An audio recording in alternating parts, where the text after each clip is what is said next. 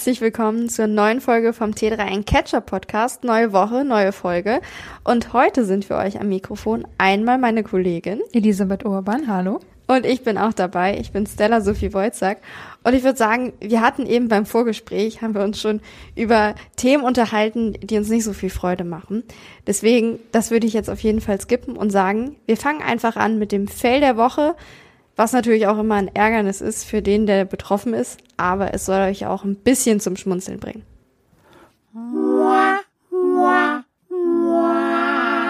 Der Fail der Woche.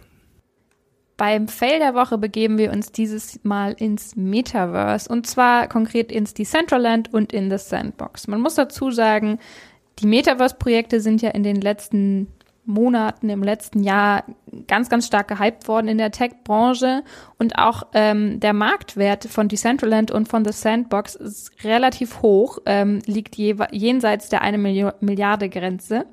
Ähm, das heißt, sehr, sehr viele Leute haben investiert in diese Metaverse-Projekte. Aber es gibt jetzt Berichte, dass die Metaverse-Projekte gar nicht so viel genutzt werden. Stella, du hast auch mal selber einen kleinen Ausflug gemacht. Äh, du warst im Decentraland, oder? Erzähl doch mal. Ja, also ich muss sagen, ich war heute da. Ich habe das Ganze aber als Gast besucht. Das heißt, ich habe mir keinen richtigen Account erstellt, sondern ich habe einfach eben über diesen Gastzugang mir kurz einen Avatar erstellt. Das funktioniert dann so. Es hat mich total an die Sims erinnert von früher dieses Computerspiel. Du baust dir halt erstmal quasi die Person, mit der du da vor Ort sein willst. Also das fängt an, du wählst deine Frisur aus, ähm, wählst aus, wie deine Augen aussehen sollen, was du anhast. Und dann betrittst du quasi das Decentraland. Wenn du als Gast da bist, heißt das aber, ich war als Gast da, dass du zum Beispiel keine Häuser bauen kannst oder keine Grundstücke kaufen kannst, weil dafür brauchst du ja dann die Kryptowährung. Und das heißt auch, ähm, du schließt dann einen Smart Contract ab.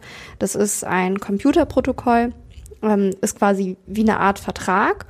Und damit kannst du dann eben auch ähm, dich da im Decentraland quasi käuflich, äh, nicht du bist käuflich. So. Du kannst dich kreativ ausleben. Genau, du kannst quasi. dich kreativ ausleben, kannst du Häuser bauen und was auch immer. Ich habe das nicht gemacht. Ich bin da äh, durch die Gegend gelaufen. Ich will, also mehr habe ich halt leider wirklich nicht gemacht. Also zum Beispiel bin ich in ein, eine Art See reingesprungen, bin dadurch dann in eine andere Etage ge, ähm, gekommen, äh, konnte mir da Bilder angucken und bin durch eine Landschaft gelaufen und was weiß ich was. Also ich muss ehrlich sagen, für mich war da nichts dabei, wo ich gesagt habe, ich würde das Decentraland jetzt privat in meiner Freizeit nochmal besuchen. Ähm, du kannst auch mit anderen Nutzern interagieren, also kannst mit denen chatten, kannst sie ansprechen. Das habe ich persönlich nicht gemacht. Das wäre dann nochmal was, was ich ausprobieren könnte.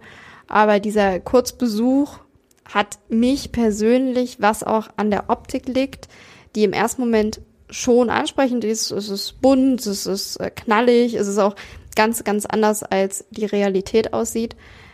Allerdings, ähm, ich habe äh, gedacht, es ist so eine Kombination von Die Sims und Minecraft, aber in einer nicht so äh, coolen und einladenden Variante. Auch die Steuerung ist nicht so unbedingt überzeugend. Und ich muss auch sagen, das mag aber an meiner technischen Ausrüstung liegen.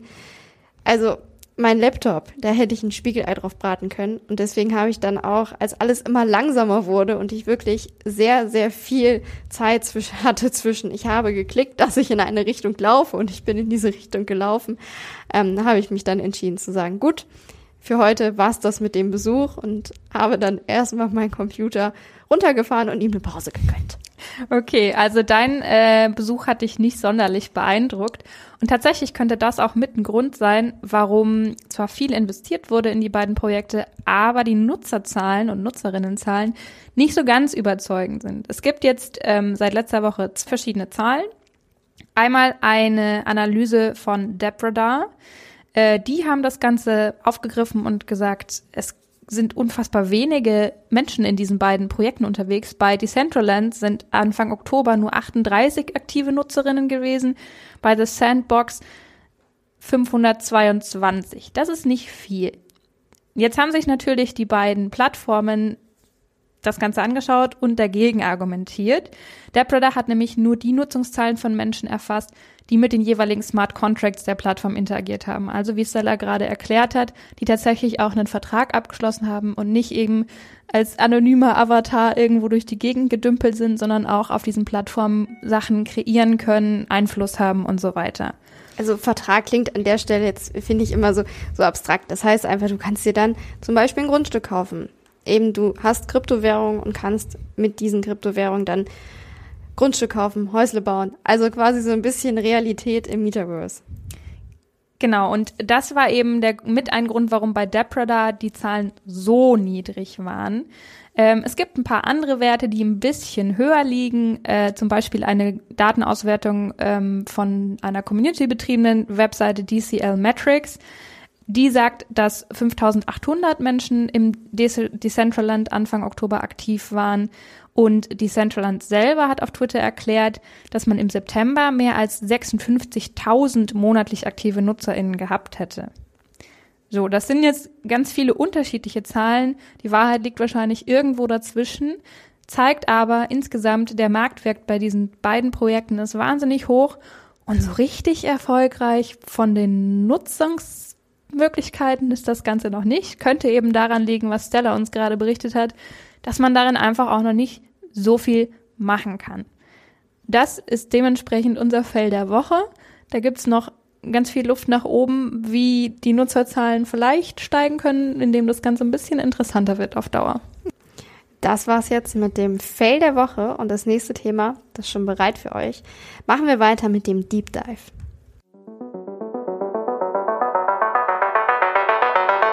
Der Deep Dive. Den Deep Dive hast du diese Woche, Stella, gemacht. Und zwar geht es um die Proteste im Iran und um technische Möglichkeiten, die es da auch für uns äh, gibt. Erzähl doch mal. Das, das war jetzt die Kurzzusammenfassung. Fang, fangen wir einmal geordnet an. Und zwar, drauf gekommen bin ich tatsächlich, wir zeichnen ja immer am Dienstag auf, gestern Abend, das heißt am Montagabend, habe ich bei ProSieben die Politik-Show gesehen und da war unter anderem die Grünen-Politikerin Jamila Schäfer zu Gast die dann gesagt hat, dass jeder die Protestierenden im Iran eben unterstützen könnte durch das zur Verfügung stellen von Proxys. Kurz zum Hintergrund. Im Iran wird ja seit Mitte September vermehrt gegen die Regierung protestiert und die reagiert unter anderem auf die Proteste damit, dass sie das Internet drosselt und bestimmte Dienste nicht mehr zur Verfügung stellt. Und wie genau können da jetzt Proxys helfen und was ist das eigentlich, Stella? Fangen wir erstmal damit an zu sagen, was eigentlich so ein Proxy oder ein Pro Proxy-Server ist. Das ist eine Art Vermittler. Und da müssen wir jetzt erstmal auf die Verbindung schauen, die normalerweise besteht. Also zum Beispiel in Deutschland ist es so, dass im Internet die Verbindung ist Client zum Server. Und der Proxy-Server, der sitzt dazwischen. Das heißt, er sitzt zwischen quasi Server und Client. Und daher kommt auch der Name. Proximus bedeutet nämlich im Lateinischen Stellvertreter. Und in der Praxis sieht es dann so aus, dass der Client, also der Nutzer, der am Computer sitzt, ähm, vielleicht was im Internet sucht, eine Internetseite öffnen möchte, diese Anfrage dafür an den Proxy-Server sendet. Und dann gibt es zwei Möglichkeiten. Entweder der Proxy-Server leitet die Anfrage weiter, allerdings, und das ist wichtig, mit seiner eigenen IP-Adresse. Das heißt, die IP-Adresse vom Client wird nicht weitergeleitet an den Server. Sprich, die Adresse des eigentlich Anfragenden die wird einfach nicht kommuniziert. Und der Proxy-Server, der bekommt dann auch die Antwort des Webservers und leitet sie dann eben an den äh, Client weiter. Das ist diese Vermittlerrolle. Und ich weiß, du guckst mich schon jetzt fragend an. Ist ja alles schön und gut, Stella, Dankeschön. Aber äh, wie hilft denn das jetzt im Iran? Und da geht es um den oder um die Browser-Erweiterung Snowflake. Und Snowflake, das funktioniert äh, zum Beispiel bei Google Chrome, sorgt dafür, dass du auf deinem Computer quasi so eine Zwischenstation öffnest. Das heißt, solange dein Computer angeschaltet ist, bietest du einen Proxy, der genutzt werden kann.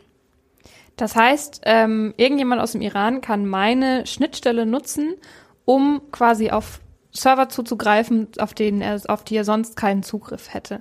Genau. Und konkret Snowflake, damit wir das ein bisschen differenzieren, was ist das eigentlich, ist eigentlich ein Zugang zum Tor-Browser. Ich weiß, das hat äh, hier in Deutschland ein Geschmäckle mit Darknet, Drogenhandel etc.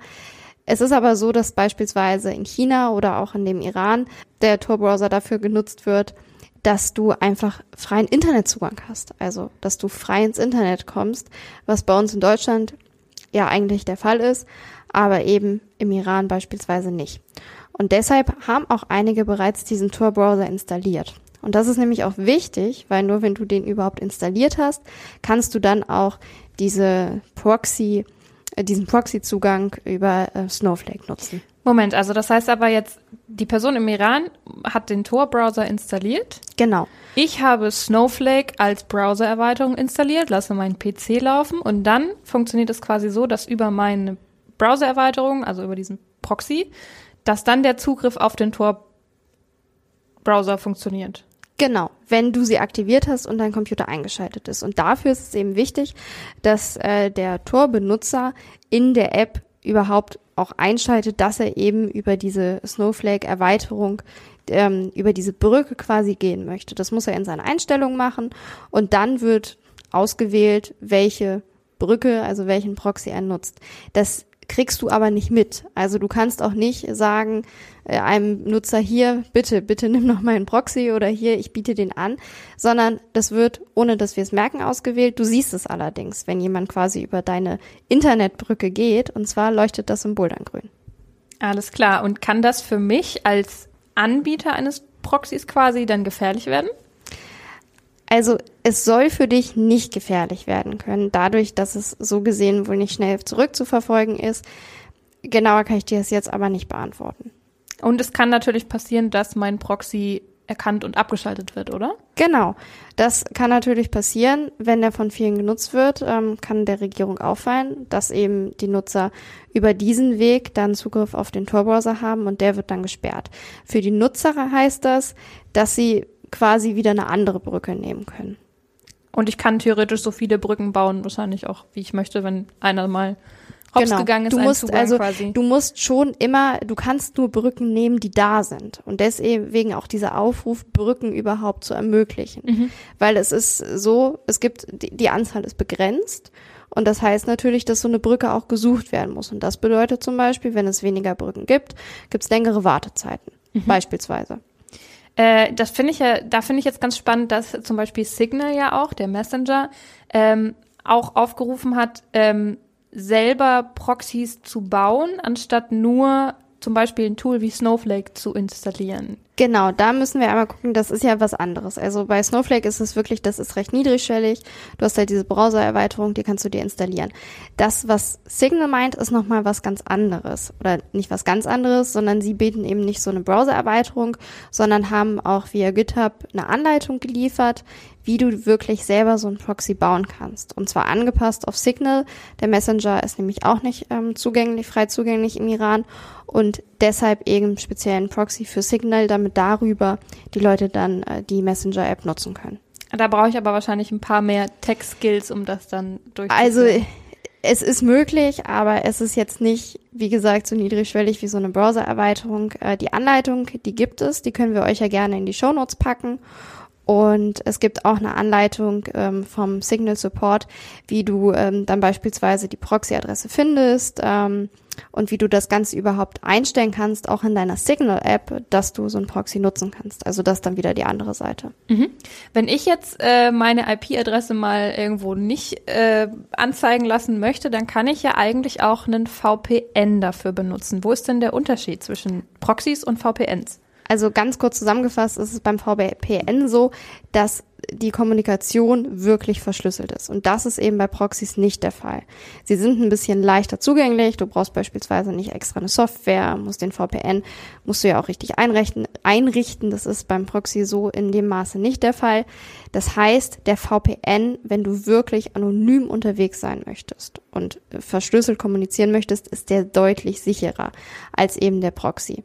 Und das ist eben auch wichtig. Vertrauliche Daten sollten eigentlich über Proxy-Verbindungen nicht vermittelt werden, weil, wie gesagt, da hängt ja ein Dritter dazwischen. Okay, dann wissen wir jetzt ganz, ganz viel mehr über Proxys. Gibt es noch was, was wir zum Thema ergänzen müssen? Also vielleicht, weil ich das gerade angesprochen hatte, mit denen, da hängt ja ein Dritter dazwischen.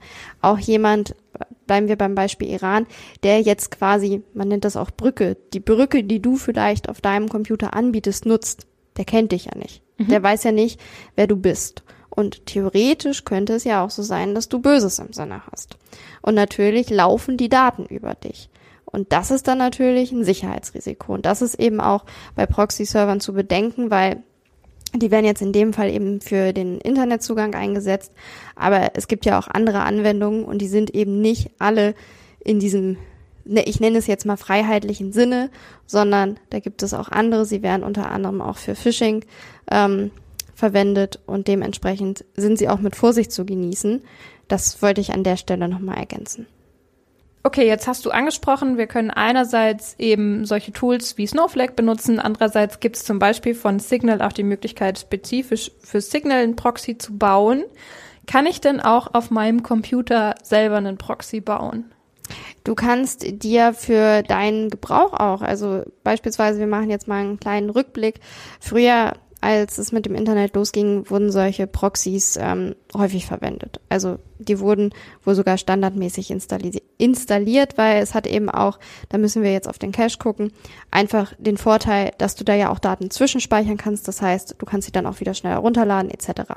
Das heißt, auch im Arbeitsalltag beispielsweise kann so ein Proxy-Server installiert werden und das kannst du dann auch ähm, einfach auf deinem Computer machen ich kann mal einen Schnelldurchlauf zum Beispiel einfach für Windows 10 in mhm. ganz, ganz kurz zusammengefasst ähm, äh, geben. Und da musst du einfach nur ins Suchfeld bei deinem Windows 10 Computer Proxy eingeben, dann gelangst du ja direkt zu den Einstellungen. Und muss da auf Proxy-Server verwenden klicken. Das klingt, klingt jetzt so banal. Äh, jetzt kommt der nicht so banale Teil. Und zwar musst du die Daten von deinem Internetanbieter kennen. Ähm, zum Beispiel die Adresse vom Proxy-Server des Providers und dann musst du auch den Port eingeben. Und dann kannst du eben das vernünftig einrichten, einrichten kannst es speichern. Dann gibt es auch entsprechende Adressen, wo du prüfen kannst, ob äh, dein Proxy-Server jetzt funktioniert. Okay, das ist jetzt die komplexere Variante. Wir haben ja schon erklärt, ein bisschen einfacher geht's eben mit Tools wie Snowflake. Und ich würde sagen, damit schließen wir den Deep Dive für diese Woche ab. Sehr, sehr gerne. Und ich würde sagen, da gebe ich auch direkt an dich weiter, denn das nächste Thema ist eine niegelnagelneue Kategorie, nicht mehr ganz niegelnagelneu. Ich glaube, die dritte Runde. Und wir gehen jetzt in die Lyrik. Tatsächlich ja, mit dem Netzfundstück begeben wir uns nämlich ins Reich der Gedichte, nachdem unser letztes Thema ja sehr, sehr ernste Hintergründe hat, wird's jetzt ein bisschen locker flockiger. Und ja, nicht ganz so locker flockig. Also so wie es geht ja auch um eine Krankheit, die damit in Verbindung steht. Und um sehr viel Humor, aber muss man dazu sagen. Das stimmt. Also, mein Fundstück der Woche, ich habe euch KI-Gedichte mitgebracht, die aus dem Blutzuckerspiegel eines Künstlers entstehen. Und zwar findet man das Ganze im Netz als die Gedichtegrube. Ähm, ich verlinke euch das Ganze auch mal in den Show Notes. Und da könnt ihr euch ganz einfach ein KI-kreiertes Gedicht ausspucken lassen. Wem das Gedicht gefällt, der oder die kann das Gedicht speichern und auch selbst benennen. Alternativ kann man es auch einfach wieder verwerfen und bleibt damit die einzige Person, die das Gedicht jemals gelesen hat. Moment, also das heißt, wenn ich dieses Gedicht durch Zufall lese mhm. und es mir persönlich nicht gefällt, ja und ich auf Verwerfen drücke, dann ist es für immer weg. Ja, das war's dann. Aber es kommt ja alle fünf Minuten tatsächlich wieder ein neues Gedicht dazu. Und so, wie also, funktioniert das Ganze? Hinter das dem, ist die Frage. hinter dem Projekt steckt der Künstler Lukas Distel. Er hat eine KI-Anwendung programmiert, die aus seinen Blutzuckerwerten Gedichte zusammenstellt. Man muss dazu sagen, Lukas ist Diabetiker und das heißt, sein Blutzuckerwert wird regelmäßig gemessen. Die Werte schickt er dann äh, oder lässt er dann an sein Smartphone schicken und da auf einen Server. Und auf dem Server hat er eine KI-Anwendung programmiert, die abhängig vom Wert und ob er für Lukas Gesundheit gut oder schlecht ist, eine Stimmung auswählt und dann ein Gedicht dazu schreibt.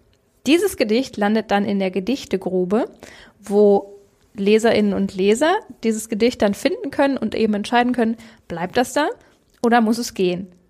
Und wie ist Lukas auf die Idee gekommen? Das haben wir ihn tatsächlich einfach mal selber gefragt. Äh, Lukas macht nämlich auch einen Podcast und so weiter, also er ist als Künstler sehr aktiv und er hat einfach mal sein Podcast-Equipment angeschmissen und uns diese Frage beantwortet.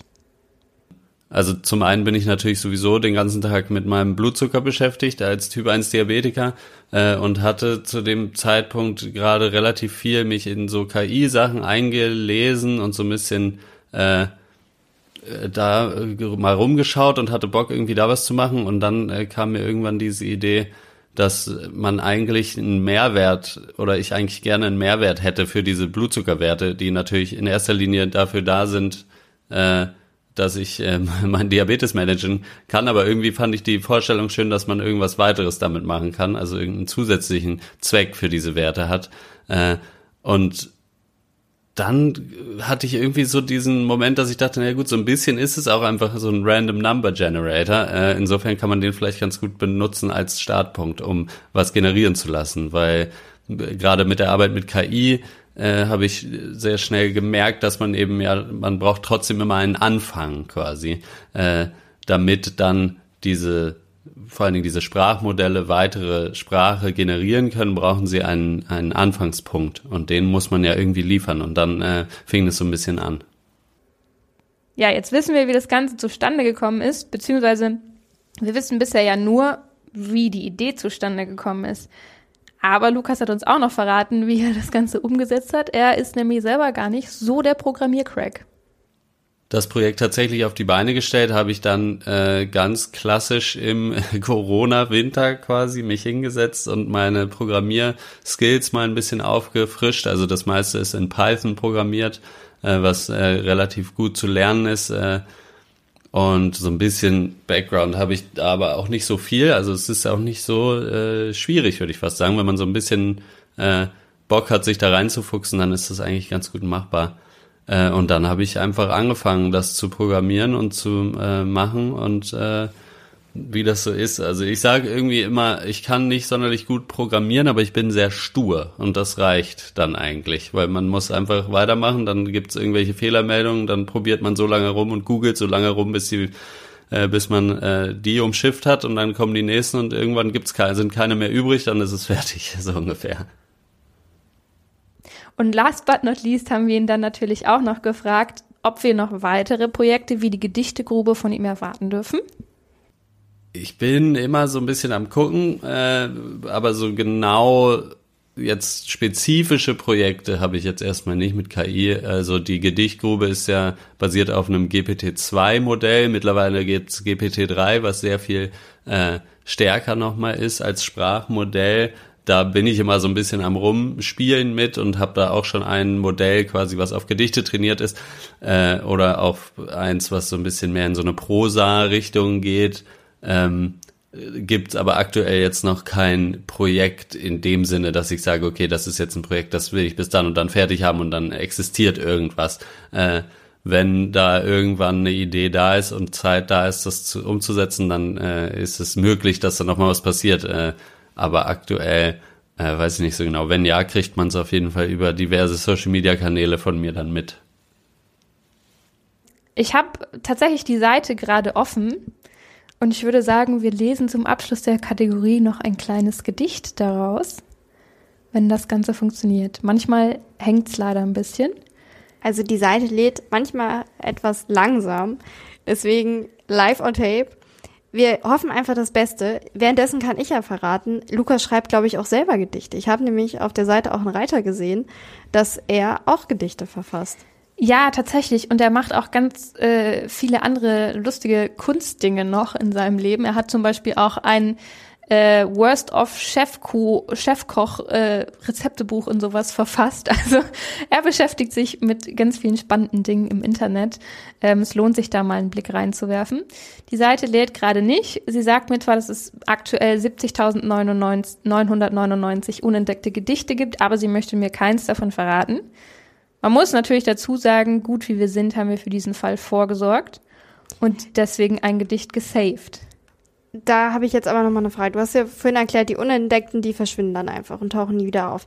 Die Entdeckten, die kann ich speichern und können die dann auch Dritte finden? Oder ist das dann quasi mein privater Gedichtespeicher, wo ich vielleicht einen Screenshot von machen kann, aber Genau, tatsächlich kann man die äh, entdeckten Gedichte auch eben sich nochmal anschauen. Ich lese euch nämlich ein Gedicht vor, das von Nina gefunden wurde und sie hat es benannt Aus dem Meer entgegen. Und das geht so. Aus dem Meer entgegen, in der Dunkelheit. Was geschah, war die Nacht, die uns mit Licht bedeckt. Wir sahen, wie das frische Gras aufblühen und sangen, O Mond, seliger O Mond, der Himmel ritt im Traum, aus der Mitte im Nirvana. Wir haben intern schon ein bisschen über die Interpretation gerätselt. Ich würde sagen, wir packen euch das Bild auf jeden Fall auch mit in die Beschreibung rein, dass Mhm. ihr es jetzt auch gerade sehen könnt. Und ihr könnt uns ja mal verraten, wie ihr das Ganze interpretieren würdet. Ja, also ihr seht schon, das Ganze ist äh, manchmal ein bisschen wirr.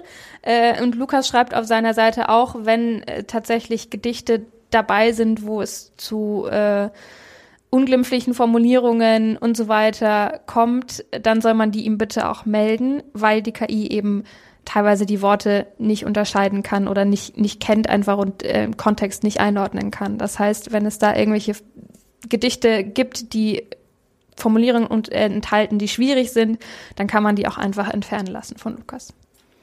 Ihr merkt, wir haben heute eine Folge mit ganz, ganz vielen verschiedenen Themen. Und ich würde sagen, zum Abschluss, auch wenn ich das Thema jetzt schon total spannend fand, machen wir noch weiter mit der guten Nachricht. Und die hat Ellie für uns mitgebracht.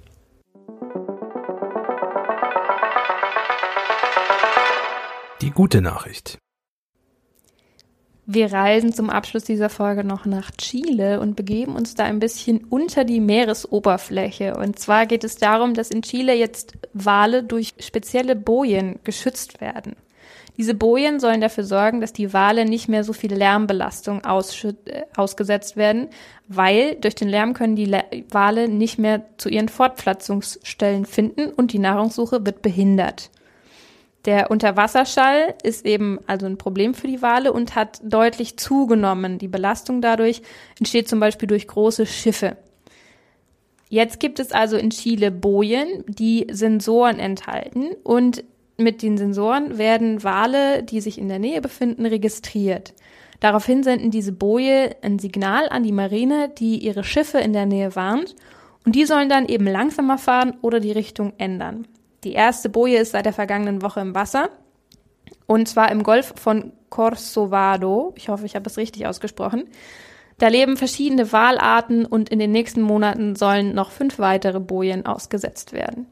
Können die denn, also was heißt nur, Wale entdecken oder haben die auch noch weitere Funktionen? Nee, man muss dazu sagen, ähm, da hat sich die chilenische Regierung schon auch was mit bei gedacht. Die können jetzt nicht nur die Wale quasi verschonen vor Lärm, sondern die messen auch noch die Temperatur, den pH-Wert, den Salzgehalt und den Nährstoff im Wasser ähm, und die Sauerstoffsättigung. Das heißt, die gucken gleichzeitig auch, wie ist unsere Wasserqualität. Äh, die wurden an der Universität von Barcelona entwickelt, die Bojen. Und hinter der Aktion steht die Blue Boat Initiative der Stiftung Meri. Die wird finanziert vom chilenischen Umweltministerium. Und was genau ist jetzt das Ziel von dieser Initiative oder von diesem Projekt? Ziel des Ganzen ist zum einen eben der Schutz der Wale und zum anderen die Beobachtung ihres Lebensraums, nämlich der Meere. Und äh, dementsprechend haben diese äh, Bojen auch mehrere Funktionen. Genau, damit wir uns auch vorstellen können, wie das Ganze aussieht, hat Stella mal ein Bild rausgesucht. Und für diejenigen, die jetzt nicht in ihrer Podcast-App gucken wollen, kannst du es ja mal ganz kurz beschreiben. Also, falls ihr gerade vielleicht an die etwas kleineren Bojen kennt, die ihr vielleicht von eurem örtlichen See, wo geschwommen wird und auch Schiffverkehr herrscht, ähm, möglicherweise vor Augen habt, die sind es nicht, sondern es ist eine große gelbe Boje. Und zur Veranschaulichung stellt euch das Ganze vor wie so ein kleines Tableau, was auch über der Wasseroberfläche ist, knallgelb. Und darauf ist ein Rechteck gebaut und dieses Rechteck ist alleine also ich kann euch jetzt nicht sagen, wie groß die Person ist, genau, die daneben steht, aber zumindest so groß wie ein Mensch. Ja, genau. Und ähm, da ist dann alles mögliche Technische drin verbaut, wodurch die Wale und damit auch das Gewässer geschützt werden soll. Und damit äh, würde ich sagen, schließen wir die Folge. Wir verabschieden uns für diese Woche. Ihr hört uns nächste Woche wieder. Selbe Stelle, selber Ort, selbe Uhrzeit. Bis dahin freuen wir uns über ein Abo, falls ihr es noch nicht gemacht habt. Gerne auch die Benachrichtigungen aktivieren, damit wir immer fröhlich in euer Postfach gespült werden. Und falls ihr zum Beispiel noch lustige Netzfundstücke habt, dann teilt sie sehr, sehr gerne mit uns. Äh, lasst uns Kritik da, Anregungen, wie auch immer. Wir freuen uns auf nächste Woche. Also auch wenn ihr Themenvorschläge habt, sagt gerne Bescheid. Und in diesem Sinne, bis nächste Woche. Tschüss.